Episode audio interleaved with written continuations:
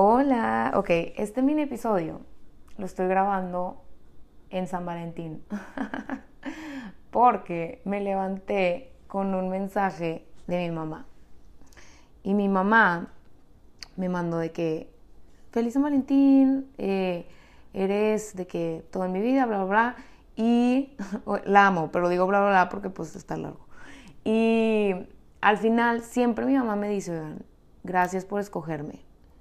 Y a mí se me hace súper como, no sé, me hace pensar de que sí, o sea, mi mamá al final del día creo que crecí con esta idea de que mi relación con mi mamá todo todo se lo ponía a ella, toda la carga emocional se la ponía a ella.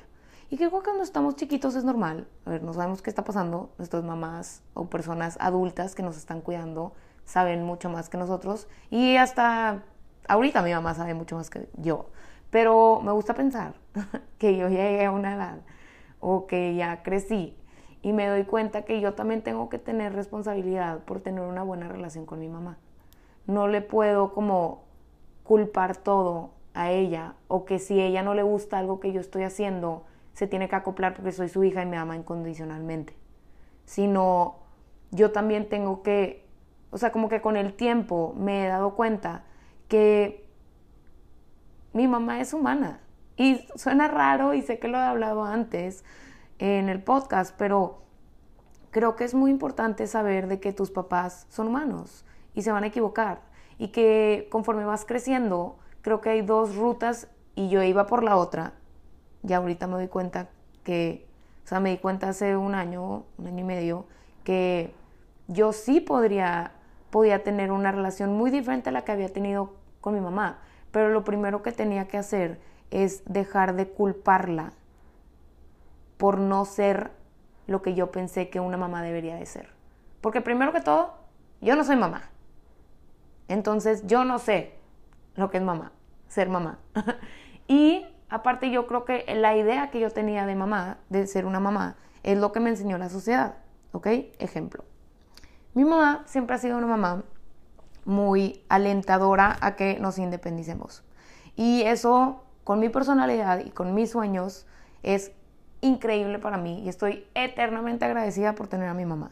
Pero cuando yo estaba chiquita no lo entendía. Entonces, mi mamá siempre nos ha dado mucha libertad para cometer errores y me acuerdo que yo veía a amigas que sus mamás nunca, de que no les dejaban hacer muchas cosas o las tenían más como limitadas en libertad.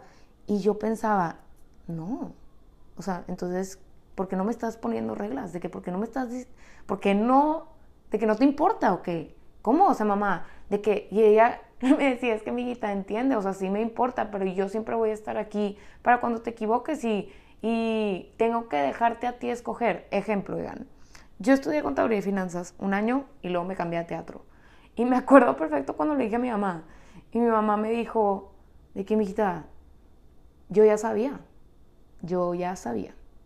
Y, pero tú tenías que cometer ese error, tú tenías que saber que por ahí no era estoy muy consciente que y muy agradecida que yo tuve la posibilidad de estudiar una carrera y los recursos y luego pude escoger otra. Y estoy muy consciente que mucha gente no puede hacer eso. Pero también estoy muy agradecida o me doy cuenta, con eso me doy cuenta que mi mamá, que, que no hay, no sé, como que no, no hay manera correcta o incorrecta o, o que la sociedad dice que ser una mamá buena es. Creo que una mamá hay diferentes descripciones que hay de una mamá para cada quien y encontrar como lo que estás agradecida con tu mamá ayuda a sanar tu relación y llevarla a otro nivel. Y también ser muy honesta. Yo creo que cuando empecé a crecer abrí mi comunicación con mi mamá para que entendiera cómo me sentía, porque también la otra, aquí la señorita, yo quería que mi mamá adivinara cómo me sentía todo el tiempo, ¿verdad? Entonces yo soy de esas personas que si se enoja, bueno, ya no lo hago porque estoy en un, camino de crecimiento y me doy cuenta que eso trajo muchas cosas malas en mi vida, pero en mi casa como que, ok, crecí con puros hombres, ya lo he mencionado, son cuatro hombres, o sea, tengo cuatro hermanos, mi papá y mi mamá. Y pues en mi casa no se hablaba mucho de sentimientos, vaya, ¿ok? O sea, nadie era como que, ¿cómo se sienten? No. Y no porque sean malos mis papás, es que nada más no era costumbre y no era, o sea, no era algo normalizado. Y con hombres, mis hermanos nunca querían hablar de cómo se sentían. Entonces, aquí su tía, pues siempre como que quería que mi mamá adivinara cómo me sintiera sin que yo le decía. Entonces yo me enojaba. Y era que, es que, ¿cómo? ¿Cómo pasa eso? O sea, obviamente me voy a sentir así. Mi mamá de que, como que, obviamente, mijita, o sea, no, no es obviamente. O sea, no es obviamente que te vas a sentir así. O sea, necesitamos que me digas. Tú necesitas decir a tu mamá cómo te sientes. Y quiero recalcar que mi mamá es mi vida.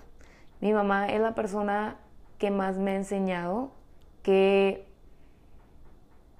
o sea, es, no tengo ni palabras para describir lo que significa mi mamá para mí.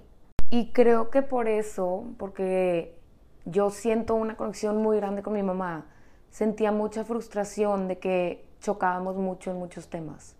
Y creo que algo que ha ayudado mucho a que mi mamá me entienda es que yo le diga cómo me siento y que le diga lo que pienso y que le diga mis ideales. Y a ver, obviamente mi mamá no tiene que estar de acuerdo en todo lo que yo pienso y viceversa. Yo no tengo que estar de acuerdo en todo lo que mi mamá hace o piensa o cree. Pero creo que esta idea de que, esta idea con la que crecí, de que mi mamá incondicionalmente me ama, es una idea muy bonita, pero crea mucha presión en una relación con tu mamá y luego crea mucho como conflicto, a veces cuando ni siquiera se tiene que haber conflicto. Y todo esto viene de mi experiencia. Sé que cada relación con cada mamá es diferente y cada situación familiar es diferente. Pero creo que también esa idea de amor incondicional luego tiene que crecer y es amor recíproco. Porque tú también tienes que aprender a amar a tu mamá como es, con sus errores, con sus ideas que tal vez a veces no entiendes y también con tus increíbles, increíbles em, strengths, o sea, sus increíbles cosas que tiene. Ok, aquí les va otra. Mi mamá es la persona, de las personas más trabajadoras que conozco en mi vida. Y yo cuando estaba chiquita, como no tenía percepción de la vida, era como que mi mamá Iba a muchos de nuestros partidos. A mi mamá trabaja full time y tiene cinco hijos y es una superwoman. O sea, neta no me cabe en la cabeza, ¿ok?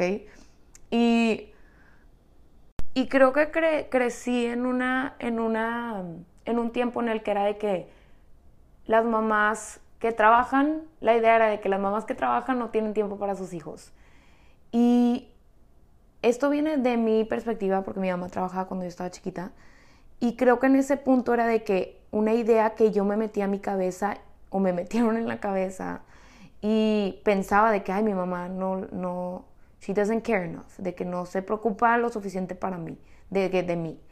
Y luego crezco y digo de que para mí es muy valioso todo lo otro que me ha enseñado mi mamá, que puede que mi mamá no pudo haber ido a un partido de básquetbol, lo que sea pero mi mamá me ha enseñado lo que es ser resiliente, lo que es poder ser una mujer trabajadora en una industria que está dominada por puros hombres, una mujer independiente, una mujer fuerte, una mujer hermosa, una mujer femenina. O sea, hay tantas cosas que mi mamá me ha enseñado que verdaderamente me voy a quedar pensando que porque mi mamá no fue a mi partido cuando tenía no sé cuántos años, que no le importaba, si me ha dado tantas otras cosas. Y quiero poner en perspectiva lo que a mí me ha ayudado a ver de que, ok, en ese momento honré de que sí, me sentí de cierta manera, pero no es que mi mamá no sea buena mamá o que no me quiera. O sea, ahorita ya tengo la madurez para ver atrás y decir, en ese momento me pude haber sentido así y voy a lidiar con esos sentimientos en mi terapia, vaya, ¿ok? Ahora puedo ver atrás y decir, hay tantas cosas que mi mamá me dio de diferente manera y estoy tan agradecida que me ayuda a sanar esos sentimientos. Porque, y, y, me, o sea, neta veo a mi mamá y es nada más como que me quería poner a hablar siendo muy honesta, me quería poner a hablar de ella hoy, porque creo que a veces en el podcast y en mi vida, platico de mi vida y hablo mucho de mi casa. Y pues sí, pasé por una depresión y tuve problemas eh, de salud mental. Y, pero también reconozco que vengo de un lugar con mucho amor, ¿ok? Y si tú vienes de un lugar con mucho amor y puedes tener las personas más increíbles alrededor de ti y puedes tener problemas con salud emocional, no tiene que pasar algo completamente fuera de este mundo o algo súper cambiante para que tú tengas esos problemas, vaya, o, o esos problemas de salud mental. Pero yo ahorita que estoy en como mi camino de sanación, me doy cuenta que también está muy padre ver atrás y reconocer todo lo bueno que sí tuve. Y mi mamá es de los mejores, mejores regalos que me ha dado la vida y no me quiero no quiero tener como que una plataforma en la que yo no reconozca a mi mamá. De que no me puedo literalmente quedar sentada más tiempo sin ponerme a hablar de mi mamá porque es el mejor ejemplo que he tenido en mi vida y la amo y todo lo que he hecho tiene un granito de ella y es de los mejores granitos que tiene. Eso sonó súper raro, pero es de las mejores partes de lo que yo soy. Entonces, muchas gracias, mami. Te amo.